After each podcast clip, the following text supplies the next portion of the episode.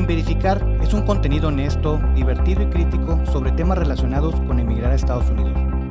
Es un proyecto que presenta la realidad de la relocalización a través de un diálogo con amigos y profesionistas que cuentan sus experiencias y lecciones aprendidas a lo largo de este proceso.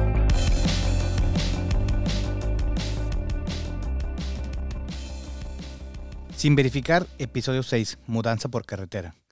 Viajar por carretera es algo común, pero ¿qué pasa cuando emigras a los Estados Unidos y decides hacerlo por carretera?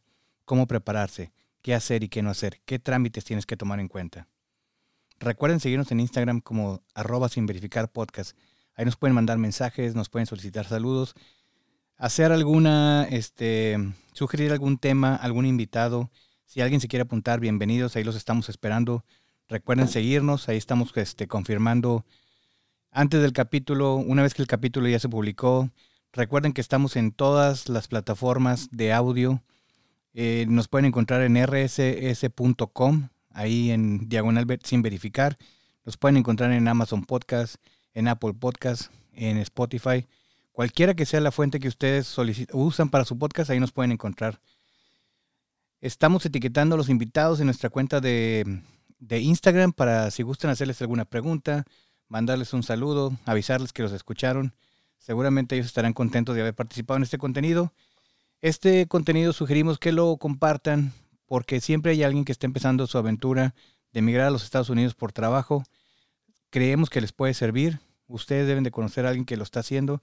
O si ustedes ya tienen muchos años aquí, compártanlo con sus amigos. Recuerden cuando llegaron, cuando creían que sabían mucho y descubrieron que no sabían todo lo que ocupaban. Y ahí pueden ver todo lo que han avanzado en este país y, este, y cómo ha progresado la vida para ellos y para su familia. En esta ocasión contamos con un amigo mío, Carlos de León. Carlos, ¿cómo estás? Muy bien, mi Robe. Un gusto estar aquí contigo. Me cuesta mucho trabajo decirte Carlos de León porque siempre te he dicho mi Charlie, pero bueno, vamos a tratar de dejarlo. Está bien. Ok. Mi Charlie, ¿te encuentras bien en este momento? Excelentemente bien. Bueno, platícale a todos de dónde eres. Ah, bueno, yo nací que en Torreón, Coahuila. Solo nací ahí. Y, pero viví toda mi niñez y parte de mi juventud en un ejido, municipio de San Pedro de las Colonias, Coahuila. ¿Cómo se llama? Se llama, el ejido se llama Ejido El Retiro. Bueno, no crecimos muy lejos uno del otro, pero nos vinimos a encontrar acá. Tú eres de Parras. Parras de la Fuente Coahuila. Excelente. Entonces soy, soy lagunero de corazón, digámoslo así. Pero bueno, específicamente, ¿de dónde vienes? Bueno, yo vengo de Saltillo. De Saltillo. ajá. O sea, después de mi, cuando entré a la universidad me fui, emigré a Saltillo. ¿Te mudaste a Saltillo? Me mudé a Saltillo, así es. ¿Y ahí estudiaste en la universidad? ¿Ahí empezaste tu vida laboral, supongo? Ahí estudié la universidad por cinco años y empecé a trabajar ahí también, en Saltillo. ¿Y cuánto tiempo laboraste en Saltillo?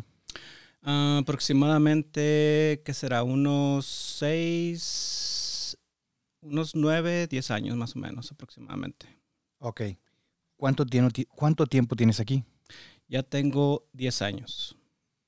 Llegamos la semana pasada, de hecho. Entonces cumplimos 10 años el 5 de mayo que llegamos aquí a Estados Unidos. No, muchas felicidades. Sí, se vio una foto por ahí en redes y, y pues 10 años se dice fácil, pero, pero toma un montón. Así es. ¿Cómo llegaste aquí a los Estados Unidos? Ah, por medio del trabajo. Yo trabajaba en una compañía en Saltillo y este, en ese momento, pues ya tenía cuatro años laborando con ellos y tenía mucho contacto, era como el, el, ingeniero de enlace del departamento de ingeniería en la planta de allá. Y me ofrecieron un puesto en el corporativo aquí en Our Hills, Michigan. El director de ingeniería me hizo una propuesta, este, me invitó a trabajar con él y pues la acepté.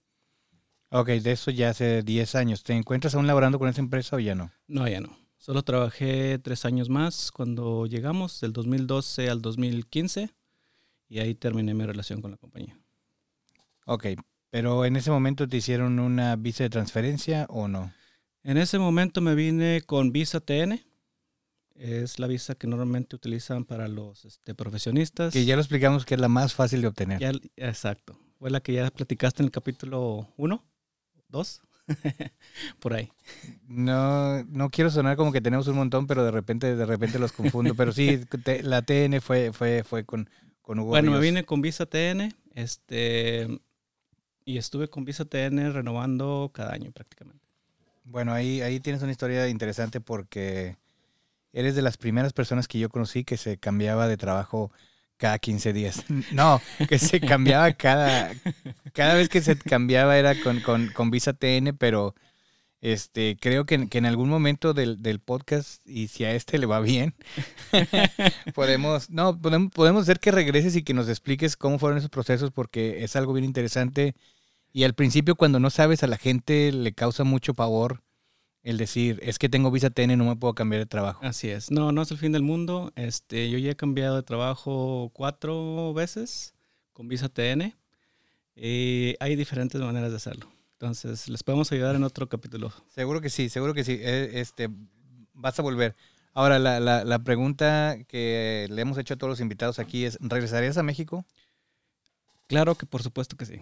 Claro que por supuesto que desde Luigi que sí. ¿Lo Así tienes es. planeado o dices, si me toca regresar no tengo problema? Mm, si me toca regresar, eh, bueno, esa es la razón por la que a lo mejor no, porque laboralmente eh, las condiciones de, de trabajo están mejor aquí, en Estados Unidos. Ok, este, no es, no es ningún secreto para nadie. La, la vida laboral en México es este, un poco más exigente en cuestión a, a horas de trabajo, ¿no? Ahora de trabajo y salario también. Bueno, sí, también, también salario. Este, de economía no me gusta comparar tanto porque la verdad es que son economías totalmente distintas. O sea, Sí. cuando tú hablas de, es que yo pago una renta de, de 1.200 o 1.500 dólares, cualquier persona en México dice, wow, tienes una residencia. Así es.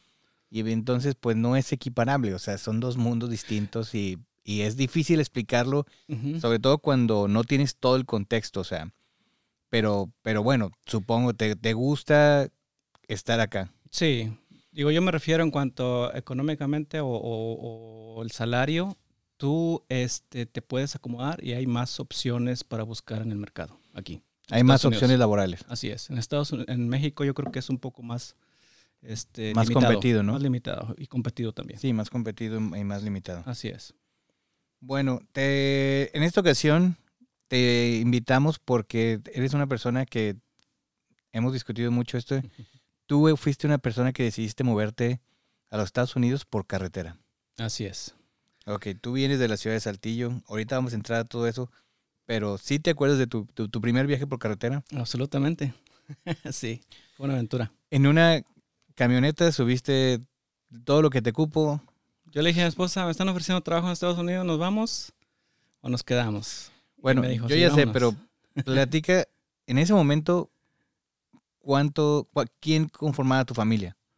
Era mi esposa, este, mis dos eh, hijas. En ese entonces, mi hija la grande tenía eh, cuatro años y mi hija la chica o la pequeña tenía seis meses. O sea, estás hablando de un car seat y de un este, ¿cómo se llaman estos de los bebés? Que un, un, un, un portabebé. un portabebé. Sí, así es. Estás hablando de, de un auto en el que tu esposa y tú venían adelante y atrás los dos, este, el car seat y la, y la silla, el, el car seat y el portabebé, y dejar un espacio ahí para en cualquier momento tu esposa tuviera que brincar hacia la parte de atrás para alimentarlas o calmarlas o cualquier cosa. Y en la parte de la cajuela o, o lo atrás del carro, todo lo que Lo pudiste haber metido. Así es. Ok. ¿Tienes, Correcto. ¿Tienes buenas anécdotas de ese viaje? Am, eh, sí, sí, podría decirse, fue un, viaje largo, bueno, a mí se me hizo muy largo porque no estaba acostumbrado a manejar tantas horas como uno se acostumbra en México. En México, un viaje de tres horas ya dices, ah, está bien lejos. A mí fíjate que como nosotros somos de la parte norte, eso es algo que siempre mm, nosotros creo que consideramos los viajes como algo muy largo, ¿no? Porque tú estabas ahí por la laguna y, y pues tienes que hacer viajes de más de una hora para llegar a cualquier lugar.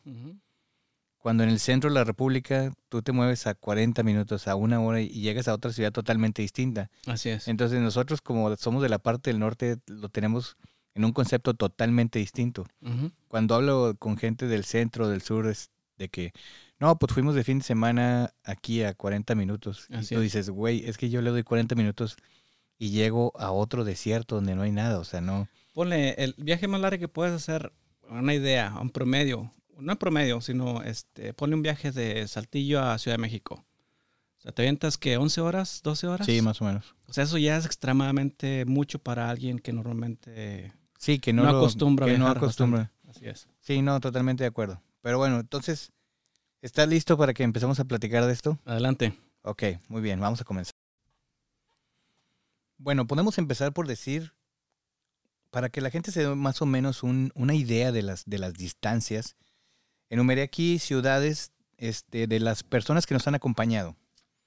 De Saltillo a Detroit, la distancia son 2.900 kilómetros, 27 horas en promedio. De Zacatecas a la ciudad de Detroit son 3.274, 31 horas en promedio. De carretera, o sea, de camino. De San Luis Potosí a Detroit son 3.326, 32 horas en promedio. De Celaya a Detroit 3.531, 34 horas en promedio. Y de la Ciudad de México, donde amablemente nos escuchan mucho para sorpresa mía, son 3.722 kilómetros, 36 horas en promedio.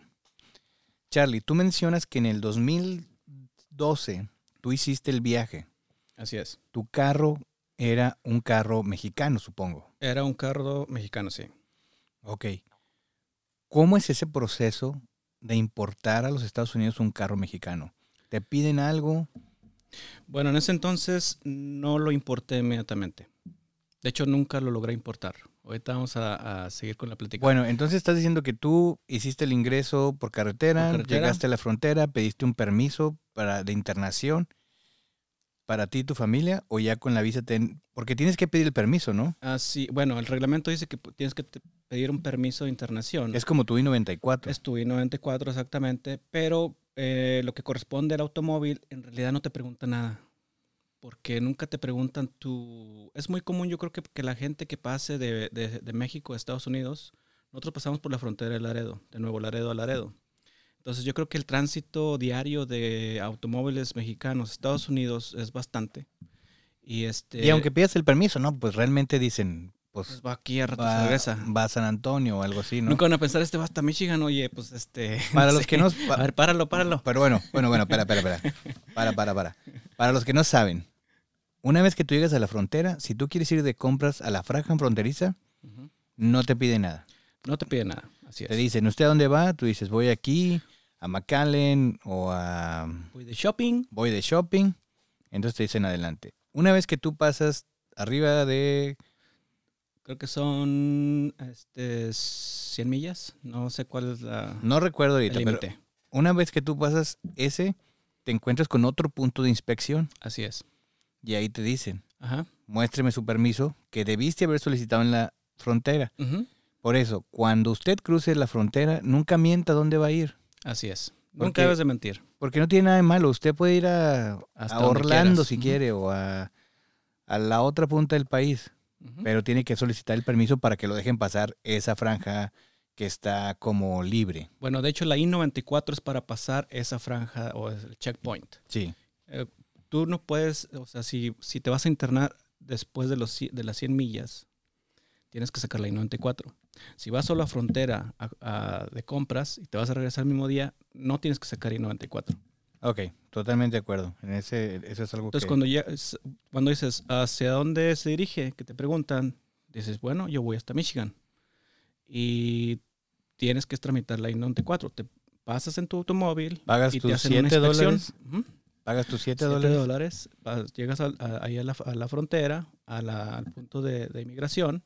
Este, te bajas del automóvil porque hacen un chequeo del automóvil este, que no lleves, ya sabes. O sea, Ahí donde no revisaron la camioneta gris que traía las llantas llenas. exactamente. Entonces te hacen una inspección general Activa la camioneta. a la camioneta. Ah, Charlie, estabas joven en ese En tiempo. ese inter, pues tú vas y sacas tu permiso de la I-94. Ah, ok, así como que ahí está el Sí, encargo, que deja revísenla. aquí la camioneta, la vamos a revisar, tú pásala ya para que saques tu permiso. Y también es importante decir que te dice que te bajan todo y luego ya tú eres el responsable de subirlo. Así es. Sí, la inspección lo A- amerita, ¿verdad? A veces sí, sí, porque pues son tus pertenencias. Normalmente, pues ya sabes, aquí en Estados Unidos, este, Mucho respeto cuadrados, hacia- mucho hacia tus cosas. Así de que tus cosas aquí están y tú Súbalo. mismo suelas. Así Así es. Sí, es un rollo porque también haces así como un Tetris de maletas y de cosas Sí, de los niños Para que quepa todo. para que quepa todo y te lo bajan y dices, cabrón, pues si no traía un mapa de eso, ¿verdad? Ahora es. cómo lo subo. Pero bueno, pues eh, son las condiciones. Tú, tú firmaste para, para jugar ese juego, pues ya juégalo, ¿no? Pues sí, así es. Pero bueno, entonces ya te dieron tu permiso. Ya me dan mi vámonos. permiso, agarré mi 94, me pusieron mi sello y vámonos. Entonces ya cruzas el, el checkpoint a los 100 millas, no sé si será 100 millas. Sí, no, no, no recuerdo, no recuerdo cuánto era. Bueno, llegas al checkpoint este, y te dicen, ok, ¿hacia dónde va? Bueno, voy hasta Michigan. Y ahí mismo solo enseñas tu pasaporte y tu I-94. Entonces ya con la I-94 te dan acceso. Y es, continúas. Es solo como un chequeo de tránsito, o sea, Sí. no es... de hecho, es, si no te es- das el permiso te van a regresar, es decir, no puedes, ve a tramitarlo a la frontera. de hecho, ese mismo permiso este, lo tienes que sacar para el lado mexicano. Si vas este, en un carro americano, si cruzas de Estados Unidos a México, hay un cierto límite en la frontera, donde si cruzas ese límite, tú tienes que sacar un permiso de importación Ah, temporal. para el carro. Sí, pero en México es más complicado. Ahorita vamos a hablar también a- de eso. Ok, sí, ahorita me lo explicas porque yo sé del trámite, pero también, pues eso no, o sea, los autos chocolate y todo eso, supongo que son carros que no tramitaron ese. No, porque ellos no solo están autorizados para conducirse en la frontera y no cruzar ese límite. Pero bueno, eh, hay una iniciativa de que van a regular los autos chocolate y digo, la he escuchado desde que tenía, yo creo, 10 años. Todos los carros esos onapafiados de la onapafa. Pero bueno, varias cosas que tienes que hacer cuando consideras un viaje de este tipo, ¿no? Ah, absolutamente. Te llega tu oferta de trabajo. Dices, ya me voy. ¿Ok? ¿Sí? Y luego dices, bueno, ¿qué tenemos que hacer? Número uno, planea. Planear cuándo. Planear qué día vas a salir. Este, paradas, hoteles, hora de levantarse, horas para manejar. Es importante porque crees que es más fácil, pero pues no, es un, es un, es un viaje muy largo. Sí, mira, y bueno, he aprendido que, bueno, en ese entonces yo traté de hacer un plan que totalmente no se cumplió. Totalmente de acuerdo. Una porque, este, pues, digo, va- te van saliendo cosas en el camino que son nuevas para ti, que no, que desconoces totalmente. Y también eh, estás de acuerdo que hace 10 años el Internet no era lo que es hoy. Ajá, así es. Eh, es otra cosa que voy a enfatizar porque no había Google Maps como hay, hay ahorita. Este, Ah, ¿te viniste con las hojas impresas? eh, con hojas impresas y de hecho tuve que comprar un GPS del TomTom o, Ah, no sé, o sí, del de Garmin, que- no sé. Hace, hace, hace muchos Ajá. años. Ya descuido, o sea, ya se, se notan los 40 años, ¿no? Pero hace, Ajá, no me digas viejo. hace, hace muchos años había mm, de estos, este, era novedad, ¿no? Comprarte tu GPS, que era una pantallita que ponías ahí en el carro y luego ya, pues dime para dónde voy. Afortunadamente era muy, este, mm, sí tenía sentido, ¿no? O sea, rara vez tenía una mala pasada o tenía una mala salida. La mayoría de las veces te llevaba al destino. Así es.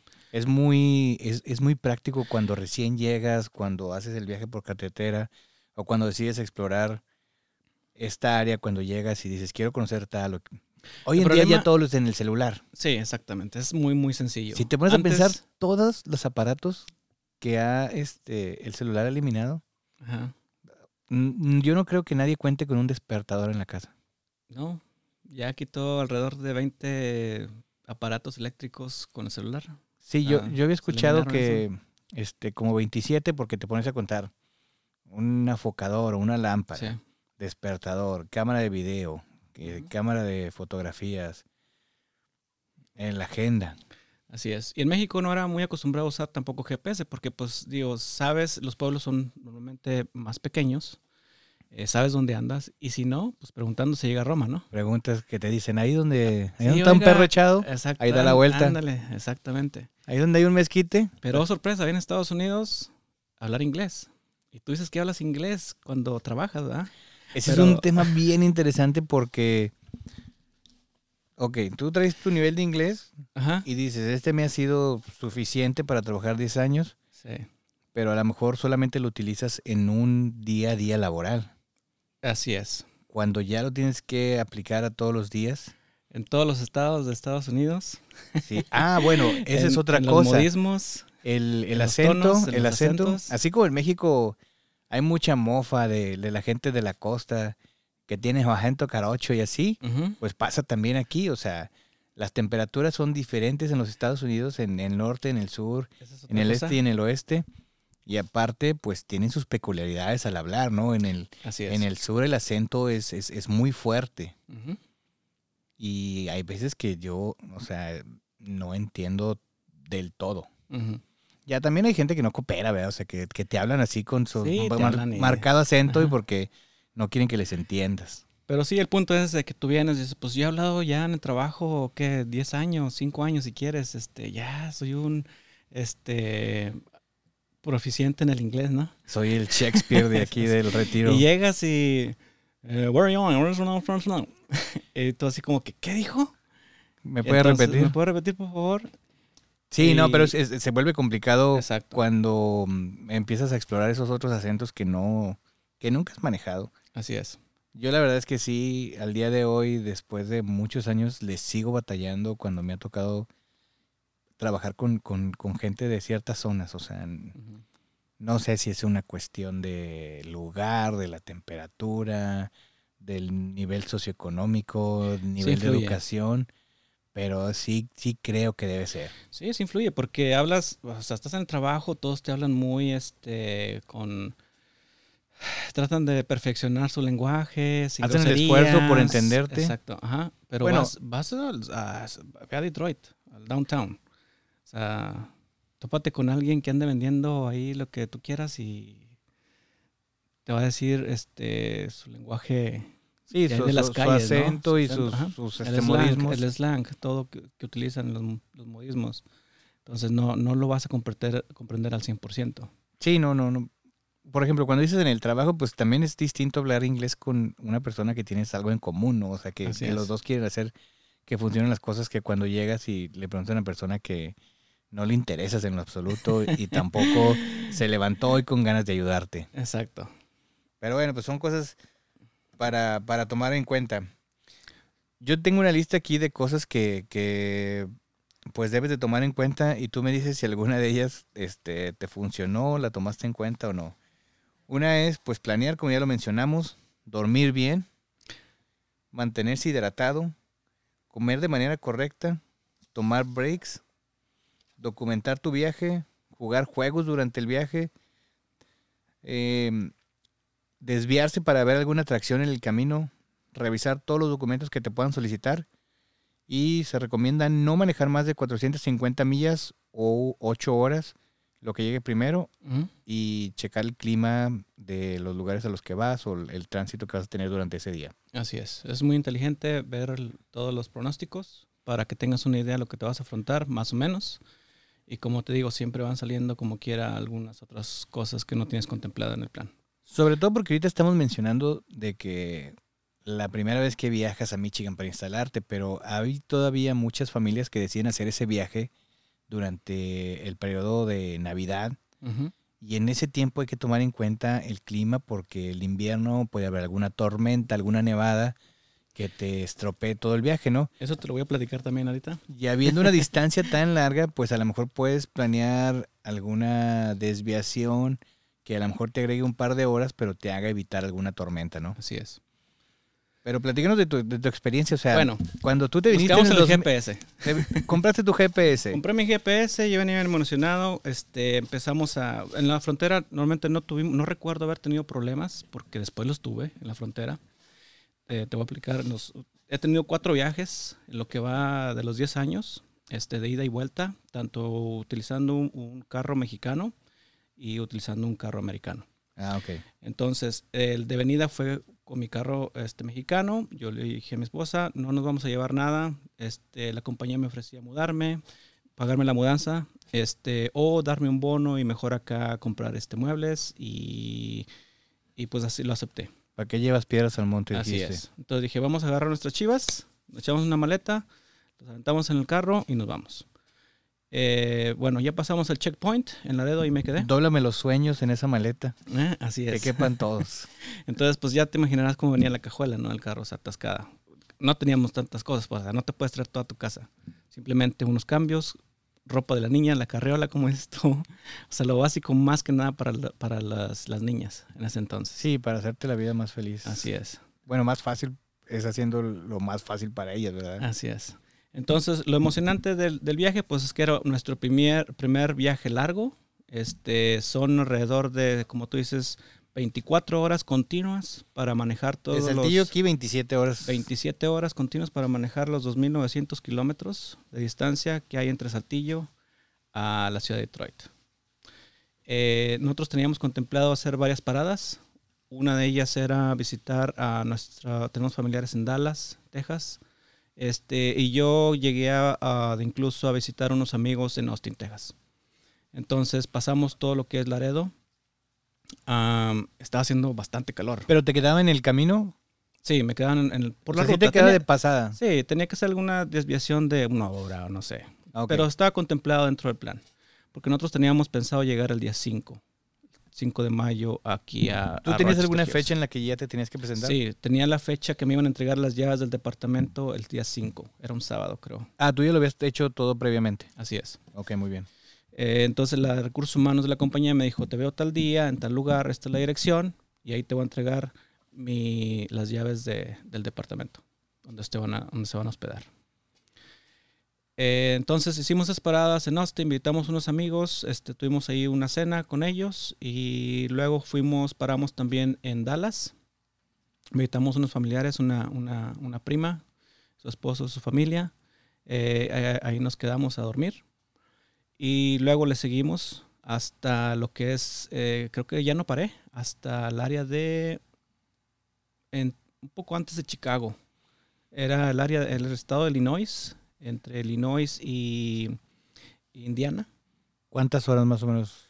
Ah, fueron como unas 12 horas, 13 horas. Ese fue el tramo más pesado, porque el primer día fue de Saltillo a Dallas. Entonces, en ese, pues sí, antes lo que hacías el cruce, revisión del Sí, vehículo. pero te toma tu tiempo cruzar. veis- viste los amigos y todo, pues se te hace un poco más ameno el, el viaje, ¿no? Pero ya el siguiente día sí le pegamos porque dije, ¿sabes qué? Vamos atrasados. y ya el primer, Primer, retraso- primer cambio del primer- plan, ¿no? retraso. O bueno, mi, mi niña, la más, la, más chica, este, todavía este, tomaba pecho de mi esposa. Y es toda Entonces, una maniobra y logística. Ya sabes, o sea, tienes que pararte, la niña está llorando, no se o sea, por muchas horas un bebé jamás se va a quedar en el, en el asiento. es de demasiado bebé. tiempo. Es mucho, mucho tiempo. De hecho, la pones y empieza a chillar y a llorar. Y este, y pues es mucho estrés también para ti cuando vas manejando. Sí, claro. Entonces yo el viaje me lo aventé completamente solo. Mi esposa se encargaba de, pues, de calmar ahí a las niñas. Cuando dices solo es de Eh, que solamente tú manejaste. Yo solo manejé. Ok. Entonces ese segundo día sí estuvo muy, muy pesado porque fueron más de 12 horas, yo creo, de llegar desde, desde Dallas, Texas, hasta lo que es el área de, de entre Illinois e Indiana. Ok. Y este, entonces, lo que fue Laredo, un calor y una humedad es, que no te la aguantabas. Fui, va subiendo a los estados, pasamos por Arkansas, este, creo que Kentucky, hasta llegar a Illinois, Indiana. Ohio y. Ohio, bueno, no Ohio todavía, porque nos fuimos por el lado eh, más para el oeste. Hay, dos, hay dos maneras de, de llegar. Eh, y llegamos hasta el área de Illinois y estaba de hecho nevando. Entonces estaba... Qué de tener- raro nevando en mayo, ¿no? Sí, Digo, no es raro si Pero- pasa. pero sí, ya nos, aquí ya nos, ya no es raro. Sí, no. este, Pero era el día 3 de mayo y estaba en Chicago, pues que está todavía un poco más... Ahí porque la, está el área de- del, del lago Michigan. Entonces ventea mucho y Sí, el, el y estar más. cerca del agua provoca que hay más humedad. haya más humedad y se pone más frío. Así es. Entonces ahí llegamos, paramos, nos, nos llegamos, ya estaba muy cansado, dije hasta aquí llegamos, este, y mañana le seguimos. Nos quedamos en un hotel y pues estaba haciendo bastante, bastante frío. Este, nos quedamos a dormir y el día siguiente, oh sorpresa, se me descompuso la batería del coche. Entonces, la, las, los- Ahora, ¿ahí te había hecho falta revisar este el, el- el auto o tú crees que pues, No. ya el frío no estaba... Lo único que tenía contemplado es que dije, bueno, la temperatura va a estar más abajo o más frío para el norte. Entonces voy a necesitar echar aire, nada más porque se bajan las llantas del carro cuando estás las tres infladas. Porque en la altura los carros se descompensan, ¿no? Sí, Que es algo que no todo mundo toma en cuenta. ahorita ya no. Eh, Antes sí se sí. descompensaban más. Sí. Este, pero yo nomás contemplaba de que el, eh, estar checando el- el- el- El la presión de de las llantas. Eh, en lugares cálidos, pues se eleva la presión. En lugares fríos, pues se baja la presión. Y pues aparte, pues traes mucho peso, traes a toda la familia, tus maletas y todo, y es un largo viaje, entonces este, se van calentando las llantas. Entonces, por seguridad, pues es mejor estarlas checando, que es una recomendación que yo siempre hago, especialmente cuando vas desde el sur hasta el norte. Y Porque que la no es verano, ¿no? mucho. O sea, en verano a lo mejor las temperaturas podrían ser un poquito más parejas, pero en invierno sí hay demasiada diferencia entre un lugar y otro. Bastante. Sí, o sea, ponle, en Laredo estábamos a 38 grados, ponle. En Illinois estábamos a 3 grados. O sea, es, son 30, mínimo 30 grados de diferencia. Sí, fácil. Entonces eso sí le afecta a la, a la camioneta, a tu carro que traigas, en, en cuanto a la presión de aire de las llantas. Eh, entonces, bueno, sorpresa, al día siguiente, Bueno, pero antes, antes ahí tienes una aventura de que dices, ya las niñas cansadas y fastidiadas del camino, y a la hora de llegar al hotel, pues traen toda la pila del mundo. Así es porque ellos duermen y uno maneja. Y tú ya, Y ya o sea, anda bien después de cansado. 12 horas, nadie, nadie puede estar con energía de nada. Así es. Yo cansadísimo y ellas así como que, ¿y luego qué hacemos? Digo, ¿Qué onda? párate, vamos a jugar. sí. Aquí hay alberca. Así ah, pero no es. se vino a meter. No, pero sí es, sí, es, sí es una cuestión a tomar en cuenta, sobre todo cuando, Sí, mira, cuando son niños chiquitos, pues es algo que ellos no entienden, ¿verdad? O sea, por mucho que les expliques, pues no, no lo van a entender. no lo van a entender. Y cuando son hi- hijos más grandes, pues es muy difícil, o sea, es muy difícil pedirles que, que, que aguanten todas esas horas. Así es. Si tú como adulto no las aguantas, pues imagínate cómo van ellos, ¿verdad? No, y de bebés pues no saben. Ellos solo lo que saben hacer es llorar cuando necesitan algo y se acabó. Sí, sí, o sea, también tenés una, una niña de meses, pues es es súper complicado. Ajá. Entonces eran paradas continuas de cada hora, cada dos horas a lo mucho. Porque para, pues, para bajarlas, para cargarlas, para... Y eso suma lo que dices de que se va retrasando el, el plan. Así es. Por mucho que tomes en cuenta y quieras tomar todas las variantes con niños, va a ser muy difícil. Es muy difícil. Así es que si ustedes están considerando este venirse, digamos, un viaje de un día, dos días, consideren tres. O dos y medio, al, al- al menos. Sí, al menos que ya todos sean adultos y pues, ah, ok, Ah, ya sí. es diferente. Sí, ya puedes manejar directo, no hay problema. Pero si están, Rolas y ya. si están viajando con niños hasta abajo de 13, de 12 Sí. años, es muy difícil. Y los planes no funcionan. No, o sea, ¿En cuánto pues, tiempo? Es, es un plan, ¿verdad? O sea, también no es, no, no está escrito en, en, en- Es en una piedra. idea. Es una idea, o sea, una idea. pero para eso, pues, hagan su plan de viaje, Ajá. consideren las circunstancias que les afectan a ustedes, consideren que es cansado, que es fastidioso Así es. y sean, este, amables con los que, Tolerantes. tolerantes con los que viajan, porque, güey, no sé si tú alguna vez has, viajado y este, y esto es algo muy sucio de lo que voy a platicar, güey, pero, pero ahí adentro, güey, pues el, el, el aire está contaminado, güey, porque vienen todos juntos y son muchas personas, güey, y aparte si vienen comiendo papitas todo el rato o palomitas, güey, pues a huevo se van a pedorrear, güey. Entonces, ya estando dentro no sienten que, que, que huele gacho, güey, pero ya cuando te bajas y dices, ay, No cabrón. les avisas. Sí, no, no, o sea, te- ten, ten consideración con los que viajas. Ten consideración con los que viajas. Ya se nos cayó aquí la vajilla. No perdimos nada. Pero sé, sé considerado con las personas con las que viajas, nada más, nada más menciono esto. Ajá. Pero bueno, entonces, ya estabas en Chicago, se te daña la Se batería. daña la batería y ahora... eh, ¿Y qué haces? Empezar a traducir cómo se hace un... Una, este... eh, que te pasa en batería. ¿Cómo le pregunto a alguien que, que me pase batería? Entonces ya empecé a... a- a- ¿Y esa cómo la pides? Esa, esa no es doble A ni triple A. Bueno, no, es un chiste muy malo. Ah, Para los que no sepan, cuando ocupen una batería, ajá, pueden ir a cualquier este, tienda de autopartes sí.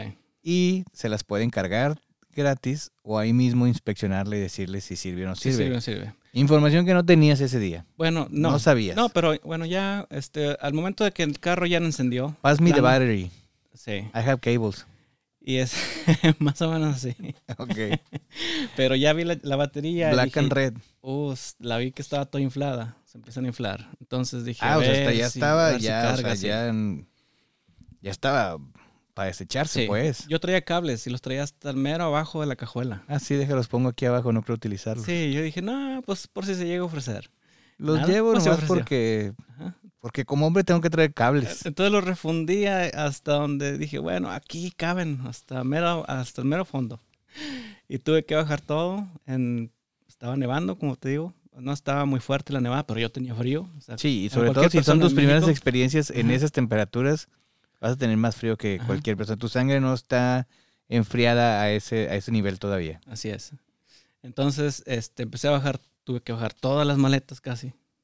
Levantar la cajuela, levantar la, la, la, la- donde estaba la refacción y este, y sacar los cables de ahí.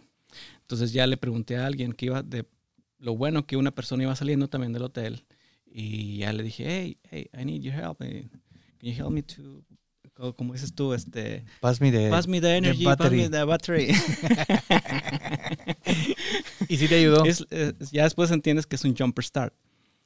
Ah, mira. Es un jump start. Sí, no, es, es este, pues son de las cosas que vas aprendiendo. Así es. Entonces, este, Sobre todo cuando en otro, en otro episodio, porque eso que tú trajiste de traer tu carro es una de las cosas más inteligentes que me parecen, porque al principio es difícil tener un buen crédito o que alguien te financie un carro o si te lo van a financiar es caro. Entonces, yo no sé si tú sepas, pero tengo entendido que cuando traes un carro mexicano, lo puedes manejar aquí hasta seis meses, un año.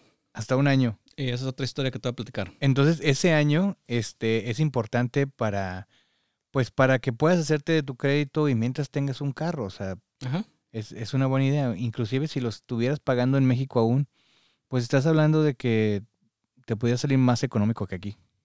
Así es.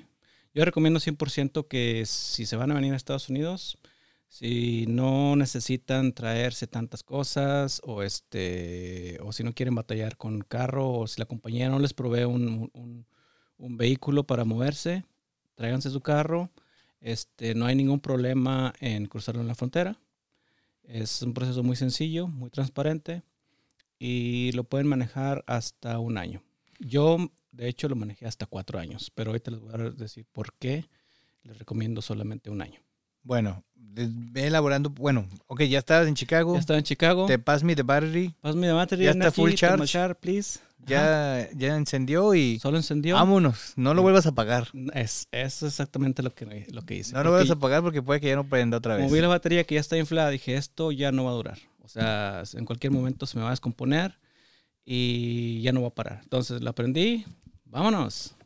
Y hasta directo hasta acá, bueno, ya no son tantas horas, son como unas 5 o 6 horas desde el área de, de Illinois ¿Dónde estabas? hasta aquí, hasta el área de Detroit. Y llegamos... ¿Y de gasolina ya traías tarde. o qué?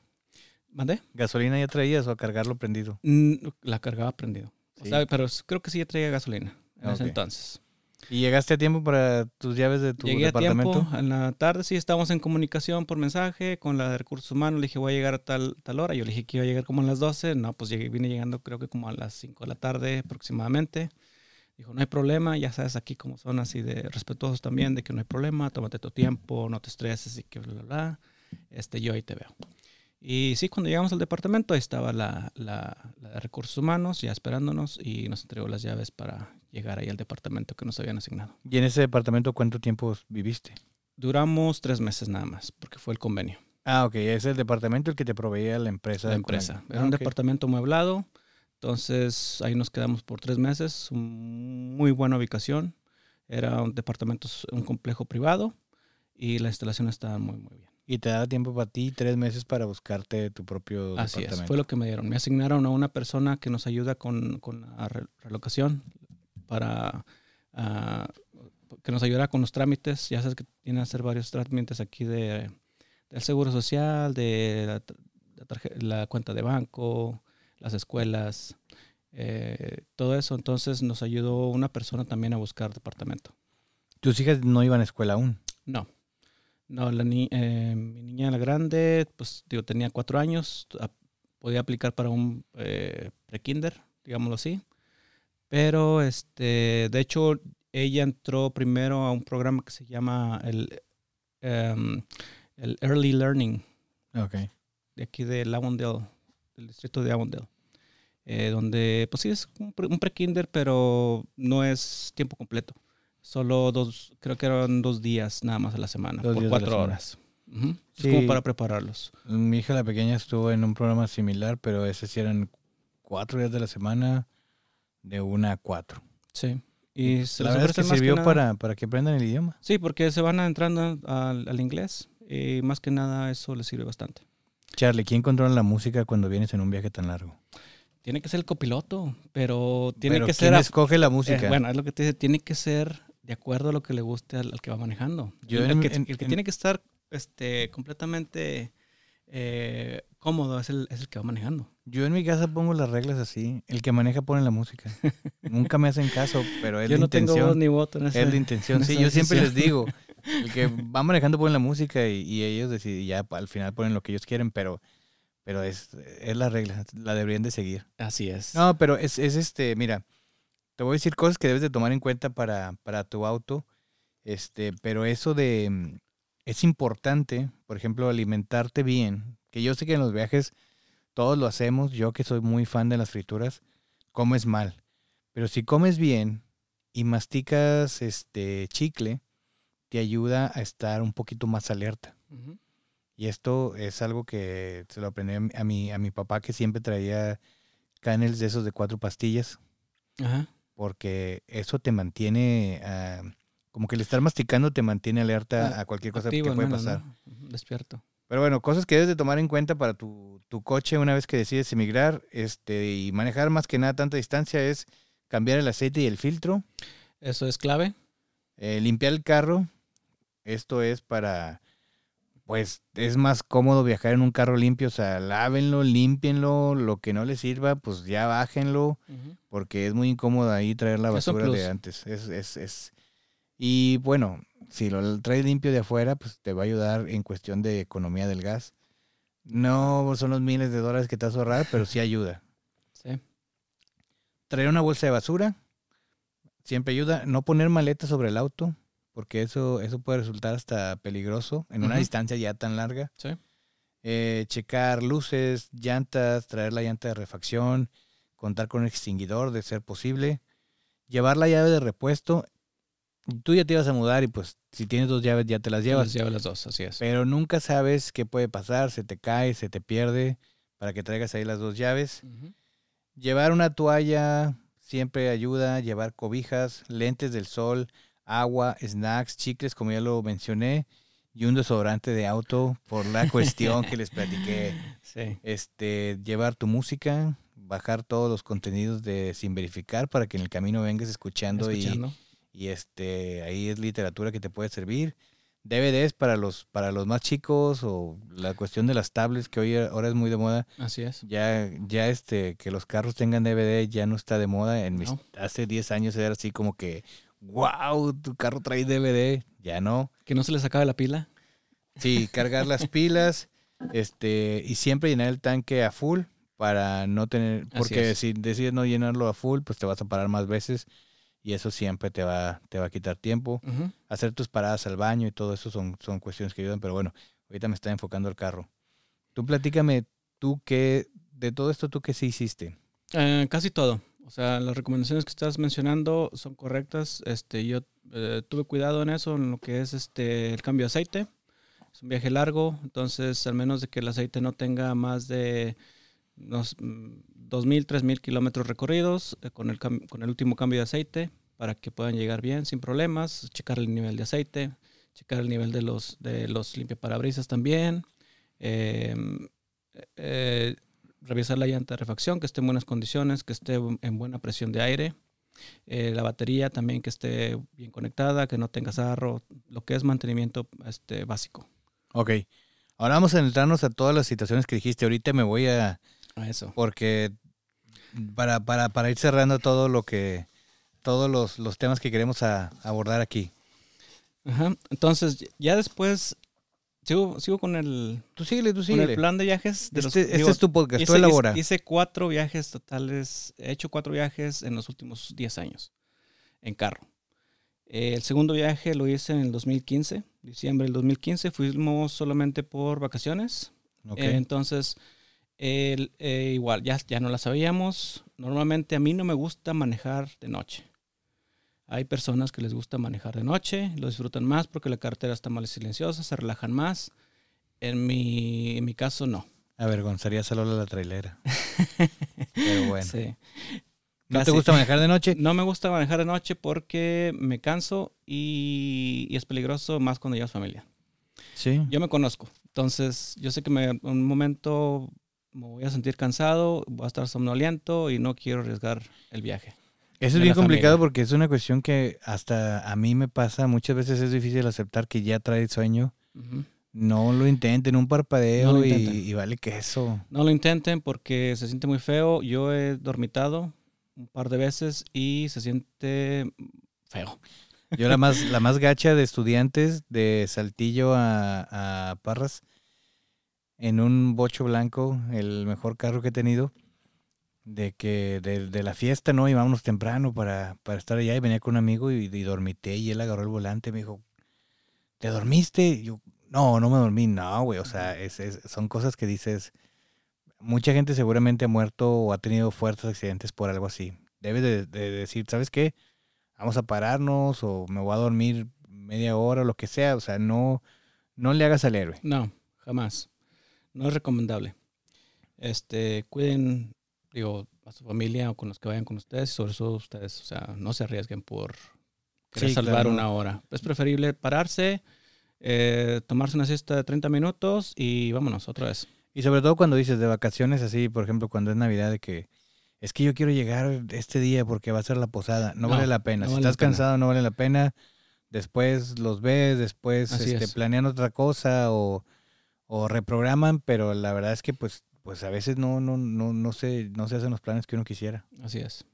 Bueno, entonces en ese viaje, el 2015, en diciembre, eh, pues lo- yo lo que hago cada vez que voy, bueno, ya ahorita ya no he ido, eh, pero yo planeo, como son 27 horas, planeo tres días de viaje. Mínimo 10 horas de manejo. Entonces trato de salir temprano, a las 8 de la mañana. Si manejo continuo, pues para las 6, 7 de la tarde ya llegaste a tu destino, a la primera parte o el primer día que vas a manejar.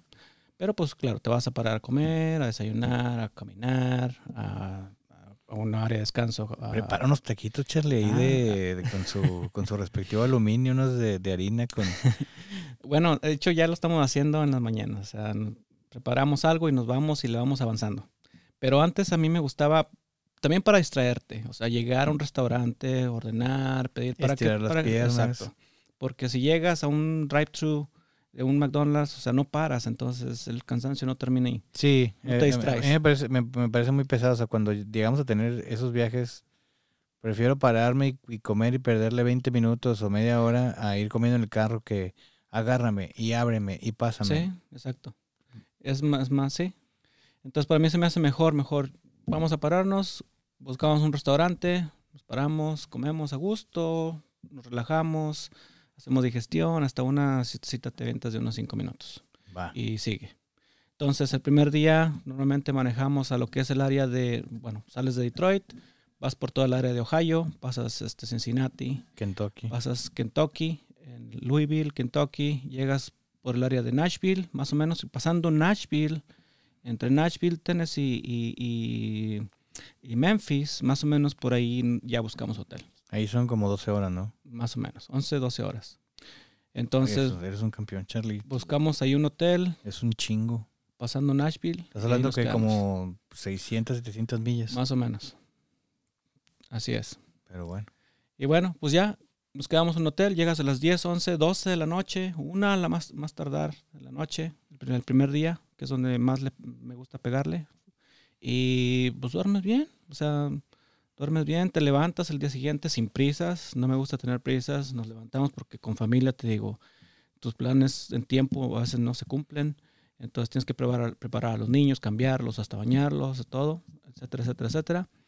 Y pues desayunamos en el mismo hotel, nos tomamos nuestro tiempo, guardamos todo y ya, le pegamos otra vez. Sí, habrá quien prefiera salir a primera hora del día, pero pues si es un viaje tan largo, pues tómate tu tiempo. Tómate tiempo, relájate. Descansa, relájate. Así es. O sea, vas a estar tu- horas ahí en el carro, o sea. El segundo día, pues le- de- saliendo de ya sea Nashville, Memphis, por ahí esa área, le pegamos hasta lo que es el área de Texas. Llegamos a lo que es San Antonio, o puede ser entre pasando Dallas, ya sea San Antonio o Austin, por esa área más o menos nos quedamos. No nos quedamos hasta la frontera. Eh, me gusta quedarme más o menos un poquito antes.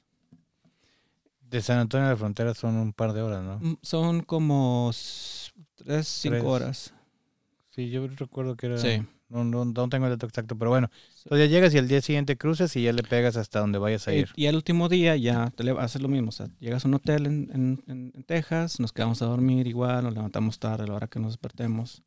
Y ya el último día, pues ya tienes todo el tiempo más disponible porque solo son como unas ocho horas de lo que es el área de Austin, San Antonio, a, hasta Saltillo. Entonces, este, el último, el último tramo, pues ya nada más cruzas la frontera, trayendo carro mexicano, no tienes que hacer ningún trámite, viendo las placas de que son de México, automáticamente pasas la frontera. Ah, Ok, sí, no, no, no ocupas hacer algún otro trámite. Así es. Pero cuando es carro americano, pues sí, tienes que llegar a sacar tu permiso ahí en la, en la frontera Así es. con la Secretaría de Economía, ¿no? Ah, sí, pero eso ahorita, lo platicamos. Vamos porque no- no- Vamos por no- no- partes. nos estamos extendiendo. Otra cosa que quieras mencionar. Bueno, eh, no, eso es todo el viaje. De regreso, pues también muy transparente. Eh, nada más hay que contemplar un poco más de regreso, porque en ese entonces, pues íbamos a regresar en enero, que en enero aquí ya están las nevadas al- a, todo lo que da en Michigan, y es cuando pierdes más tiempo. Ok, se seguridad, vuelve, se el vuelve tráfico el se más pone lento, más el tráfico más lento. Muy lento. Hay ocasiones que llegan a haber tormentas y se quedan varados este, varios en la autopista y puede ser incluso hasta por días. Entonces consideren siempre traer, como tú dices, el tanque lleno de gasolina, más que nada cuando vienen hasta acá, hasta los, si vienen en tiempo de frío para el norte, No comer tanto para que no te dé sueño. para que no te dé sueño, pero este, traigan gasolina de preferencia lleno, este, y pues snacks, agua, lo que, lo básico, ¿no? Agua para hidratarse. Para ir atrás. Querías mencionar ahí los documentos que tienen que tomar en cuenta por si quieren viajar con un carro americano. Ah, sí, bueno, voy a, voy a, voy a, voy a, a mencionar una parte con el carro mexicano que yo tenía, porque ya Ah. después de ese viaje hicimos otro. O sea, el mismo Ese carro fue una llevaste. aventura, ese fue una aventura, porque aquí tuve un problema, ahí es donde entra cuánto tiempo puedes manejar tu auto mexicano aquí en Estados Unidos. Por reglamentación y lo que saben los oficiales de tránsito es que no puedes manejar tu carro foráneo por más de un año. No te lo dicen en la frontera, porque en la frontera no te explican nada de eso, porque es como, volvemos a lo mismo, es muy común que pasen muchos autos de México Sí, porque tampoco en la frontera te, van pregun- te preguntan a dónde vas, no te preguntan por cuánto tiempo. Pero incluso le dices, voy hasta Michigan. Y si le dices, me voy a quedar allá a vivir, no te dan ningún procedimiento de reglamentación, ni nada, ni nada, ni nada. No te explica nada. No te dan tips, nada. Ah, En teoría, en teoría no es su responsabilidad. No. O sea, Así es. es tu responsabilidad documentarse y por eso es algo que siempre recomendamos aquí y aclaramos y aclaremos toda la vida. No somos expertos, pero cualquier cosa que quieran hacer, documentense y expliquen a los oficiales, "Des- hice esto porque aquí lo investigué y decía esto Así es. y aquí vi que se podía hacer esto. Así es. No se vayan a las bravas con que es que lo escuché en el podcast con el Charlie, me dijo nada, no, Es que el Charlie dijo que esto. que no, vamos a poner ahí sus redes en, en, en arroba sin verificar podcast de en Instagram para que le reclamen a él. Así es. Este, bueno, después de ese viaje, en el diciembre del 2016, yo ya tenía cuatro años con mi carro mexicano. En una ida a Walmart, eh, yo, me, yo iba a agarrar- ya iba saliendo del estacionamiento de Walmart y estaba la salida a la avenida. No había nadie. En México jamás te paras si no ves un carro que venga, ¿no? Ok. Estás en, la- en una, en una- estás en una intersección. Te marcaba el alto Te marcaba el y alto. tú dijiste no viene nadie, dijiste, me "Pues sigo. No hay nadie, aquí no hay nadie, estás solo. Pues no me, o sea, no, tampoco me pasé hecho la mocha, sino que medio me paré tipo en México, ¿no? Y Y ¡pum! Me siguió el policía. Estaba un policía estacionado en el estacionamiento de Walmart. ¿Y qué le dijiste? Y me siguió. Señor oficial, yo pensé que no, no Sí, este, entonces- infraccionaba las bonitas. Entonces el oficial me paró, me dijo, oye, ¿sabes por qué te paré? Y digo, no, es porque no hiciste alto total. Aquí que más que nada es el pretexto, ¿no? Ya te había visto las placas, no le Yo- parecieron familiares y dijo, vamos a, a preguntarle. Así es. Y no sé, si- pero de hecho no sé si fue por eso. La verdad, yo creo que sí. Porque, creo que digo, sí. no me paré. O sea, al, al- Si, al si habías, inicio te- si- si habías cometido una infracción, pues. Sí, había cometido la infracción. Ya sabes que aquí el reglamento es que haya o no haya carros, esté en la calle o no esté sola. Debe de ves ser un- el, ves- el alto. Ves un alto, tienes que pararte, ver tres segundos, esperar tres segundos, ver hacia un lado, ver hacia el otro. Y si no hay nada, adelante. Entonces, Te paró. no, no me paré, me paró. Y entonces me dijo, te paré por esto. Dice, pero estoy notando que... ¿De dónde es tu carro? Me dice. Porque tengo placas de, de Coahuila, Coahuila.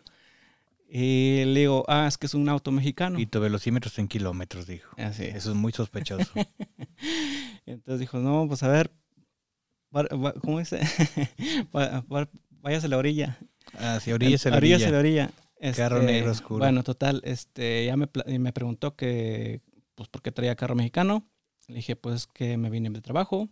Eh, me preguntó cuántos años tienes ya aquí trabajando, dónde trabajas, dónde vives, Donde etcétera, estudias. etcétera, estudias casi. ¿A qué hora sales por el pan? Ajá, más o menos. ¿A qué hora sales por el bread? Y lo, bueno, la pregunta que me hizo, eh, la clave fue de que ¿cuán- cuántos años tienes trabajando, cuántos tienes, años tienes viviendo aquí en Estados Unidos. Y lo le dije cuatro años. ¿Y por qué todavía traes tu carro? Y le dije, Pues porque es mío. Pues sí, le dije, pues porque tengo permiso de manejarlo, ¿no? Dijo, no. Dijo, solo tienes permiso de manejarlo un año. Y sí, así que ya, ya aspiró Ah, tu periodo. entonces chingo a mi madre, le dijiste. Casi. La, sí lo pensé. Dije, ¿por qué? Dijo, sí, es el reglamento de tránsito que solo puedes manejar un auto foráneo por un año. Y pues, o sea, no te le puedes poner a un policía alto por todo. Y ahí fue donde dijiste, ojalá en el futuro Yo no exista sé- un contenido que nos explique todas estas cosas. Claro. Entonces te dijo, no, tienes un año para manejarlo y después de ese año, pues hay opciones, ¿no? Sí. Lo regresas a México O lo puedes importar. o lo importas. Ajá. Para importarlo es un proceso y tu carro tiene que estar Sí. dentro de ciertas marcas y ciertos modelos Sí. que se, que se hayan este, también comercializado aquí. Ajá. Le tienes que hacer algunos cambios. Sí. Bueno, yo anteriormente a, es- a ese evento que tuve con, de infracción, eh, fui a la Secretaría del Estado, eh, donde se tramitan las, las placas. Fui a preguntar que me dieran unas placas de Michigan. No se puede. Para tener unas placas de Michigan en un carro mexicano tienes que hacer la importación del vehículo. Sí, sí, básicamente la importación es hacerlo americano. Ajá. Deben de entender que hay variantes. A veces los carros que se comercializan en México no son los mismos que se comercializan acá. Así es. Entonces te digo, tu carro tiene que estar dentro de ese listado, el modelo dentro de ese listado, y si tiene todos los requisitos que te piden, sí lo puedes importar. Sí. Es decir, te dan unas placas, lo haces americano para que en un futuro lo puedas vender. Así es. Siempre que lo vendas a tener que estar aclarando por qué el tablero está en kilómetros y cuestiones de esas. Así es. Un amigo que tenemos en común vendió un Jeep y lo importaron y todo, todo, Ujú. todo estuvo bien y el único detalle era ese. O sea, es el mismo carro que se hacían, que se comercializaba en México, se comercializa aquí. Así es. ¿Tu carro este tenía, cumplía los requisitos o no? No, ahorita voy a esa parte, porque todavía falta explicarte lo que pasó después. Bueno, Entonces fui a la Secretaría del Estado anteriormente, no pude sacar las, las placas. Entonces el oficial me preguntó, ok, no puedes eh, transitar más con tu carro, tú tienes que sacar una placa de Michigan para que puedas manejarlo aquí. Yo le traté de explicar, le dije, es que ya fui a la Secretaría del Estado y no he podido sacar una placa porque tengo que importarlo y tengo planeado importarlo el próximo año. Era una, una historia nada más sí, para... no te para- comprometes, no te Ajá, comprometes. No digas es. que ibas, estabas a punto de cometer un delito. No, no, no, no. Estaba tratando de ganar tiempo nada más. Y este me dijo, bueno, yo lo bueno que en ese día en México tenemos dos placas, la frontal y la trasera. En Michigan solo utiliza la placa trasera. Y yo en ese entonces yo le había quitado una placa a mi carro, también para que no llamara la atención a los policías de quitarle la placa delantera. Entonces le puse la placa de adelante, atrás, al cual pues no saben qué significa delantera, ¿verdad? Aquí. Sí, no, Entonces traía la delantera en la parte de atrás. Y el policía me dijo, bueno, no. Suena te, voy- te voy a perdonar, te voy a perdonar la infracción por lo del stop, de que no te paraste, no hiciste alto, pero tienes que sacar unas placas y te voy a retirar esta. Y ya me dio la infracción. Me dijo, ve, aquí todo es por, por corte, o, o primero tenías que ir a la, a, a- la oficina del sheriff a, a, pues hacer tu cita, algo así. Y después hacías una cita en la corte y pagar tu multa, etcétera, etcétera. Entonces, sí, todas las multas de tráfico, si las quieres pelear, pues puedes ir a una corte y decir, yo no creo que Sí. merezca esta, pero pues es tu palabra contra del policía. entonces lo que yo le estaba diciendo al policía, le estaba tratando de explicar, le dije, no me quite la placa, le dije, porque no he podido sacar una y no la voy a poder sacar, entonces ya no voy a poder manejar mi carro. Voy a quedar sin placas. Entonces voy a tener más problemas. Me dijo, no, pues tienes que sacar una placa. Él no entendía razones. Él se puso en su plan, hacía su trabajo y ya, se acabó. Entonces me dio la infracción por traer, eh, no traer placas de Michigan y me la quitó. Lo bueno que yo tenía la otra en la casa, la trasera. La trasera. Entonces, eh, yo ya fui ya a la, a, la, a, la, a la estación del sheriff y ya pagué la multa y le dije, oiga, ¿me puede regresar mi placa? Pensé que era como en México, ¿no? Cuando Sí, vas ya- y pagas la multa y te regresan, te regresan la placa. Me dice, no, las placas aquí las destruimos, las que se quitan se destruyen, tienes que sacar una nueva. Le dije, no, traté de explicarle otra vez. Le dije, es que mire, mi carro es mexicano, este, si usted me quita la placa y la destruye, yo ya no voy a poder manejar mi carro. No, hasta eso el policía se portó muy bien. Dijo, oh, pues lo siento mucho, mira qué mal caso. Déjame le hablo al- a, la gente que te atendió para explicarle. Trató de llamarle y pues no le contestó. Dijo que estaba de vacaciones y que normalmente ya iba a ser imposible recuperar mi placa. Sí, sí. ¿Qué fue lo que hice? Dije, no, pues ya. Pagué la multa. No tuve que ir a corte. Lo bueno, solo, solo tenía que pagar la, Al pagarla básicamente aceptas tu infracción. Sí, así es. Entonces ya la pagué y pues ya me quedé sin una placa. Entonces dije, no, pues sabes que ya no me voy a arriesgar. Entonces ya dije, tengo que vender mi vehículo. Y en ese entonces, eh, para ese diciembre del 2016, eh, ya tenía boletos comprados, comprados para irnos este, a, a México en avión. Ah, para, para volar a México, ya me acordé. en avión. vez. Pues bueno, cambió totalmente mis planes. Eh, lo que tuve que hacer es que, bueno, no cancelé los vuelos, los teníamos de Chicago a, un vuelo directo a Monterrey. Y pues ni modo, o sea, tuve que otra vez subir todas las cosas, llevar a mi familia a Chicago. Y ese día nos tocó una nevada. Pero ahí ellos tomaron el vuelo y las, las tres se fueron Las tres se fueron. y te dejaron poner toda la música que tú querías porque te fuiste solo. Unas por mejor. otras, mi Charlie, unas por otras, Así no es. todas las vas a ganar. Pero sí, ese... Pero bueno, ese carro ya lo ibas a vender en México. Ya, el plan era llevarlo, venderlo, porque yo tuve que sacar una, una, una placa temporal aquí en Michigan, porque no me lo voy a llevar con una placa a México, no me quiero arriesgar. Y para protegerme, el plan B era sacar una placa temporal en Michigan. Pues fui a la Secretaría del Estado y pedí hablar con el, con el supervisor del, del- de, la- De de la ahí de las la oficinas oficina. principales de ahí de Pontiac. Y, y le, expliqué mi caso. Mire, yo tengo este caso, me quedé sin placas, el oficial me lo quitó, aquí está mi infracción, ya no la pude recuperar. Necesito una placa temporal, por favor.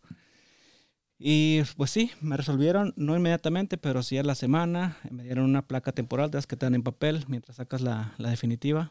Me dijo, te voy a dar una placa nada más por 30 días, así es que tienes que salir del país en 30 días. O bueno, no, tienes que, solo tienes, es, es la primera y última vez que te voy a Destruir el carro si quieres. Así es. Pero ya no va a tener Pero ya no va a tener otra nunca. placa. Le dije, bueno, muchas gracias, con eso se hace. Pues le, pe- pues le pegué la placa de papel atrás, adentro del, del vidrio, porque pues estaba nevando. Y este, y vámonos. Nos fuimos hasta Chicago. Nos tocó una nevada, de hecho, bien pesada, bien pesada, que hicimos como 10 horas de aquí a Chicago, que normalmente haces 5. Entonces tú íbamos a vuelta de rueda, 30 kilómetros por hora, no sé, bien, bien despacio, bien despacio. Y, Y ya estaba era un día antes del vuelo, o sea, supongo que llegaste, vuelo. llegaste a dormir a Chicago. Teníamos, él tenía el, el vuelo a las 6 de la mañana, creo. Llegamos como a las 2 de la mañana a Chicago. Y pues en lo que te acuestas y otra vez, órale, levántate. Llévalos al aeropuerto, llevé a mi familia al aeropuerto, los dejé, este, se fueron ellos en el avión y yo le pegué otra vez hasta, hasta Saltillo. Y eso ya no estaba contemplado dentro del plan de viaje. Chale. Entonces, pues me lo aventé así. O sea, otra vez hice dos, tres días. Esa vez llegué tan cansado, Robert, ahora sí, porque no llevaba, aunque traía mi música, Sí, no, no, ir solo, solo. ir solo también es otra. pero solo, sin, también sin na- nada que te distraiga. Este, y sobre todo, me tocó un trafical en, en lo que es el área de Texas. Es el área más complicada para manejar. Sobre todo en esas fechas, güey. Sí. Que- Diciembre es un, es un Que toda la raza que está en los Estados Unidos anda haciendo lo mismo que tú, yendo a México. Sí. Y se vuelven embudos, por ejemplo, las gasolineras y todo eso es un, es un rollo. Pero Charlie, ya nos extendimos, ya rompiste récord de, del, del El tiempo podcast más me largo. falta como una media hora. ¿está bien? ¿Hay, hay algo más que quieres agregar para, para ir cerrando esto? pues, ¿Que te gustaría que la gente supiera? Eh, sí, bueno, ya esos, util- ya cuando vendí mi carro, pues ya que compré o ya tenía otro acá, mi americano. placa de papel. Este, tuve que, eh, hicimos otro viaje más en carro, eh, americano. Y normal, todo normal, ya no lo sabíamos, este, las paradas que teníamos que hacer. Y el problema fue la importación temporal A México. a México con un carro americano, Era un carro tuyo. Un carro mío. Ya, ya lo habías comprado. Sí, ya te- el título estaba a mi nombre, traía todos los documentos en regla, el permiso. Había sacado, de hecho, este, el, el- el seguro. em, de, el seguro de, ¿cómo se llama? De, em, de responsabilidad civil para ir a México. Lo único que tenías que hacer era sacar el, el permiso de importación temporal ahí en, en, en, en la aduana, del lado mexicano Laredo. Y tuve un problema porque no te lo menciona en la página del, de, del buenas ¿De la secretaría o qué? es de Banj- Banjército, Ah, sí, Evangelio. donde tramitas el, el- Haces el pago y. y tienes que hacer un pago para hacer el trámite y tienes que Y sacar- es temporal. y es temporal nada más. Entonces te dan un sticker y se lo ponen a tu carro y cuando, por cuando se vence el tiempo, tienes que, cuando te regresas, tienes que entregar ese sticker. O sea, es como una forma de asegurarte que vas a regresar a Estados Sí, Unidos. Pero lo que te checan ahí el trámite es muy difícil porque es muy complicado. O sea, te piden de hecho nada más los requisitos de, de lo que es una identificación de donde eres este residente permanente de Estados Unidos, lo cual yo llevé mi solamente mi, mi visa TN. De hecho no tenía, tengo green card. Llevé mi visa de trabajo y ahí me para el primer, el primer problema que tuve. Me dice, oye, ¿tú estás con visa de trabajo? Digo, sí. Dice, ¿y, tu, ¿y el carro es tuyo? Digo, sí, aquí está mi título. Y me dice, ¿cuántos años, ¿cuántos años tienes viviendo en Estados Unidos? Le digo, pues ya son, en ese, entonces fue eh, en el 2019 cuando fuimos con, mi, con el carro de acá, de, Estados Unidos. años. O sea, ya tienes siete años. Le digo, ya tengo siete años en Estados Unidos. Ah, ¿Me prestas tu visa, por favor? Y la revisa. Me dice, bueno, tu visa solo está por menos de un año. O sea, tú no cumples el año. Le digo, sí, pero traigo todas las otras visas. Y, y algo muy, muy raro, hasta me da risa de, los, de que no tienen los procedimientos bien claros. Se me dice, es que tu otra visa anterior, hay un lapso de cinco días entre que se vence tu visa anterior y tu visa nueva. Entonces no tienes un año consecutivo en Estados Unidos. Me dice el- la gente que me estaba atendiendo ahí. Me vas a tener que regalar tu carro. Casi. O sea, le dije, no, o sea, ¿cómo que no tengo? Pues aquí están todas mis visas, aquí están todos mis estampados del, del pasaporte. O sea, ¿qué aplica ahí? No me voy a regresar. Ya no puedo cruzar porque de hecho si mi visa estaba vencida, ya no puedo regresar a Estados Unidos. Porque ya no me van a dejar entrar. ¿Y ibas a hacer tu trámite allá? Y, ajá, y, el- y ya cuando estás haciendo el trámite, ya estás del lado mexicano. Sí, sí, sí. Entonces, si no te lo prueban el carro, si no sacas el permiso, una de dos, o te vas sin permiso, que es muy peligroso y no se recomienda hacerlo, y o te regresas a Estados Unidos, pero ya no podía regresarme a Estados Unidos porque mi visa ya, Ya iba a expirar. visa. Así es. Entonces, no, pues ya empecé, empecé ahí el, el argüende, ¿no? Ya sabes, cuando hay trámites ahí muy tediosos que no tienen sentido, te empiezas ahí a, a pelearte con los agentes, el que, el que te está atendiendo. Y eso fue uno de los problemas. El segundo problema fue que me pedían el peso del vehículo. El peso del vehículo para, para poderlo importar como vehículo eh, de uso personal.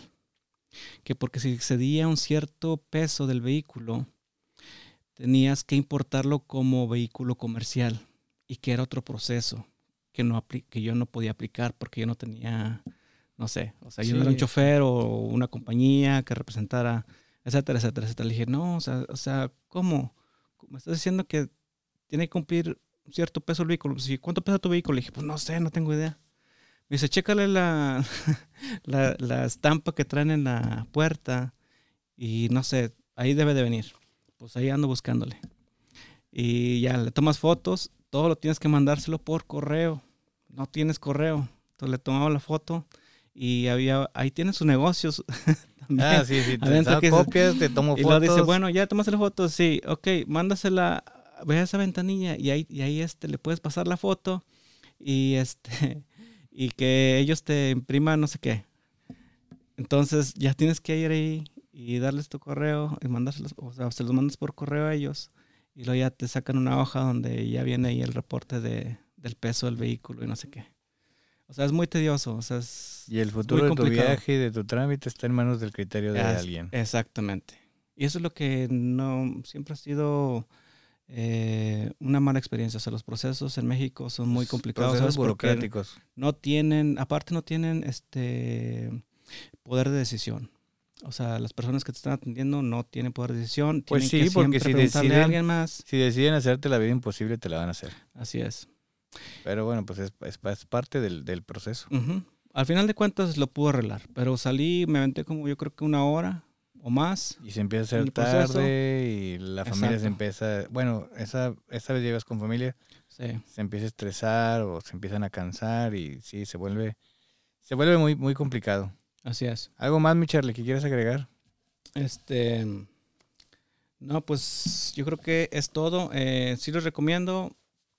Em, o sea que si tienen la oportunidad de viajar, no tengan miedo. Ah, pueden llegar con carro eh, mexicano. Este, tomen las recomendaciones de seguridad. Solo si tienen un list, creo que tienen que este, obtener una carta de la empresa que le está haciendo el list donde lo pueden llevar a México, pero como siempre, búsquenle, investiguen. La mayoría de las cosas se pueden, pero nomás váyanse bien letrados. La información donde le pueden consultar es en la página directa de la CBP. Eh, la CBP que es ah. la US Custom and Border Protection. Hay un procedimiento que se llama Importing a Motor Vehicle. Eh, pueden buscarlo en la página de la CBP directamente. Ahí viene todo el procedimiento para, para hacer una importación de un vehículo. Charlie, si hubieras llegado a Charging the Battery, te, hubieras llegado antes aquí a Michigan. Pero sí, busquen ahí en, esa página, pueden encontrar toda la información a la hora de importar un vehículo, si es lo que desean hacer. Este, ¿dónde, dónde más crees que deben Para que puedan importar un vehículo, los puntos clave es de que el vehículo cumpla con las regulaciones de emisiones, que es una forma de la EPA, la um, United States Environmental Protection Agency. Del, este, es la forma es la... Uh, aquí la traigo. Ojalá su auto no sea un Volkswagen. no. La época, la, el, el, formato que es de la EPA es la 3520-1, que es donde viene todos los requerimientos para la emisión del vehículo, de emisiones del vehículo. Y eso es para evitar que tienes que cumplir con esas regulaciones para poderlo importar. Ah, okay. Entonces llegas a la frontera, si quieres importar el vehículo, tienes que llenar la solicitud de importación. Te van a pedir este, que cumplas el, chequeo de emisiones, que llenes la forma esa de la EPA, eh, de la 3520-1.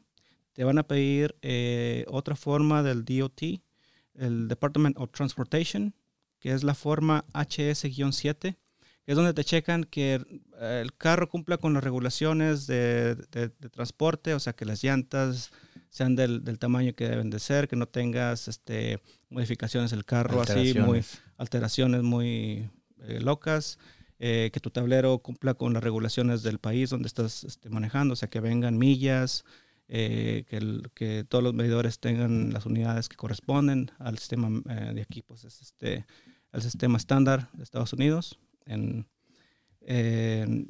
grados Fahrenheit y millas por hora, millas por galón, todo eso.